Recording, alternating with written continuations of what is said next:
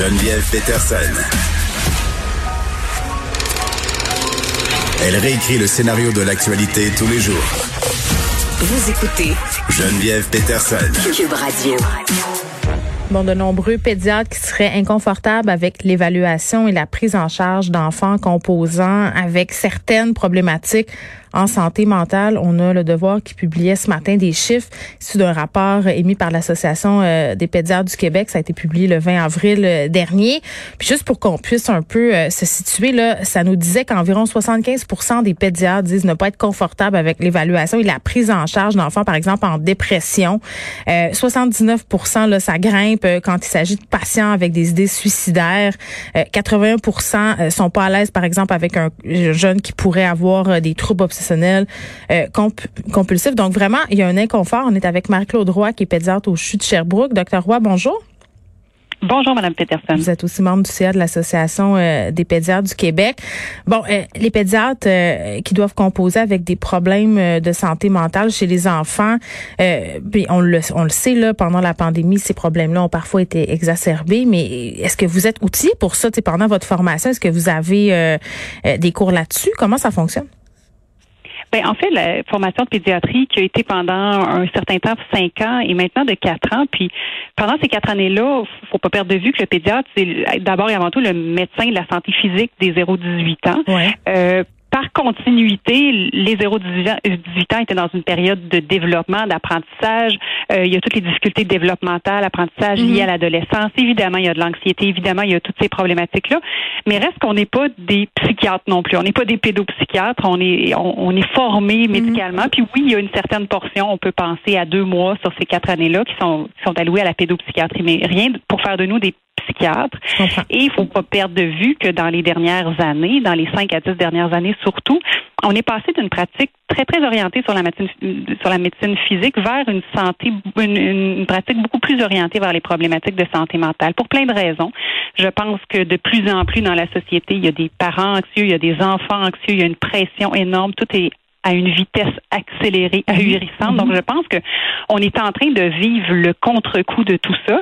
Et on se retrouve souvent, même avant la pandémie, tout seul dans le bureau avec peu de ressources. C'est plus documenté aussi les problèmes de santé mentale, puis c'est peut-être un peu moins tabou là. Peut-être que les parents de guillemets, euh, bon, euh, lèvent le flag en bon français plus rapidement qu'ils ne le faisaient avant.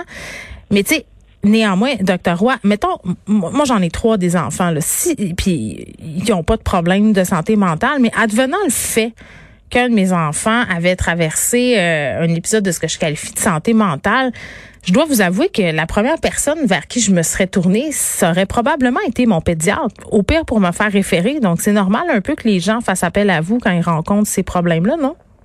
Tout à fait, tout à fait. Là où le problème se situe, c'est que quand on a adressé, exploré le problème, on n'a rien à offrir aux parents on est tout seul face à cette problématique-là. Euh, si on a un enfant qui entend des voix, qui a qui s'automutile, qui a des idées suicidaires, qui est à l'urgence, qui a fait une tentative de suicide, on n'est pas outillé pour évaluer tout ça et surtout pas pour traiter tout ça. ça relève de la pédopsychiatrie. Mais quand on se, on se tourne vers mm. la pédopsychiatrie, il y a souvent des listes d'attente incommensurables. Et si on veut aider et appuyer ces problématiques-là par tous les services de première ligne, il n'y en a pas, il n'y en a plus. Euh, même les parents qui veulent maintenant aller au privé, qui disent je vais donner les sous qu'il faut, ils ne peuvent même plus s'inscrire souvent sur des listes d'attente parce qu'il n'y a pas d'accès même au privé.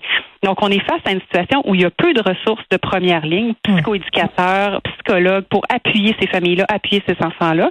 Puis quand on arrive dans des problématiques complexes, parce que les problématiques de base, oui, la majorité des pédiatres sont évidemment formés, c'est plus de 50% de notre pratique qui est orientée vers là. Mais quand on, on se situe dans des problématiques qui se complexifient, qui ont des comorbidités, qui ont besoin de médication, euh, qui font partie de la, de, la, santé mentale complexe, on parle dans, dans, le sondage qui a été fait de troubles obsessionnels compulsifs décompensés, des troubles de personnalité, des idées suicidaires importantes.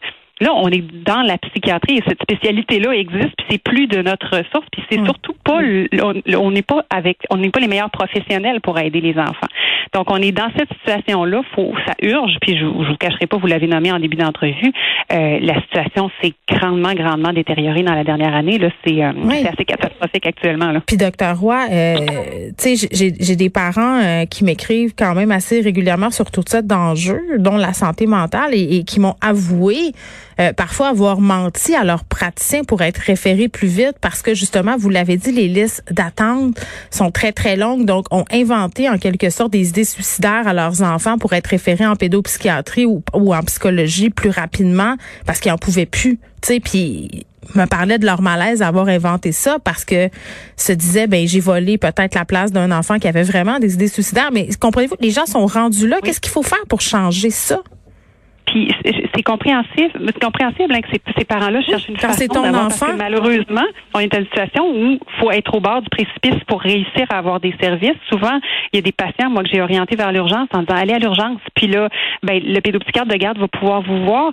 Euh, puis moi, je suis chanceuse, je suis dans, je suis à Sherbrooke. Il y, a, une équipe assez solide, mais il y a des régions où il y en a juste pas de pédopsychiatre euh, et il n'y a pas non plus de services de première ligne. Donc je pense que euh, puis on a l'inverse aussi. Vous parlez des parents qui en mettent un peu plus, mais il y a beaucoup de parents qui disent oh je dois pas être pire que ça, je vais laisser la place à quelqu'un d'autre, je suis en contrôle, mais en même temps, leur quotidien, puis le quotidien de leurs enfants est vraiment est vraiment difficile à cause de ces problématiques-là. Donc, on a les deux extrêmes de parents qui, qui essayent comme ils peuvent d'utiliser les bonnes ressources, mais ces ressources-là sont, sont très, très peu présentes. On a vu les psychologues qui ont sorti dernièrement en disant Hey, ça presse, il faut qu'il y ait un accès en première ligne. Puis si on, on, on, on comment j'allais dire, comment si on outille plus les, les CLSC, les hôpitaux de psychologues de, première ligne en, dans les services publics plutôt que de tout laisser aller vers le privé, ben probablement qu'on va avoir plus de ressources puis il va y avoir moins de détérioration de la situation. Mais on nous a promis, on nous a promis de l'argent. Euh, euh, Jean-François Roberge, le ministre de la Famille aussi là, pour la santé mentale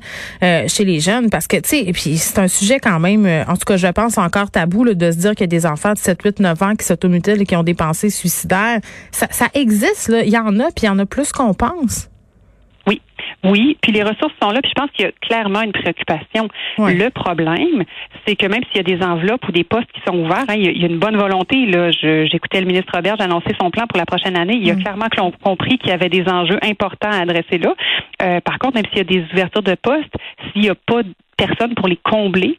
Euh, si les conditions de travail de ces psychologues-là au public sont, sont, sont exécrables et qui préfèrent aller vers le privé, ben mm. ça reste que c'est encore plus difficile pour les parents d'avoir accès à ces ressources-là. Puis même vers le privé, je vous dirais que les, les listes d'attente n'existent quasi plus. Les, les, parents appellent puis ils veulent juste être sur la liste d'attente, puis les, psychologues ne prennent plus de nom parce qu'ils sont déjà euh, deux ans d'attente. C'est sans compter le coût aussi. Quand on va au privé, là, avoir des évaluations, ça peut grimper facilement euh, à 2 5 000 dollars, donc ça va très très vite.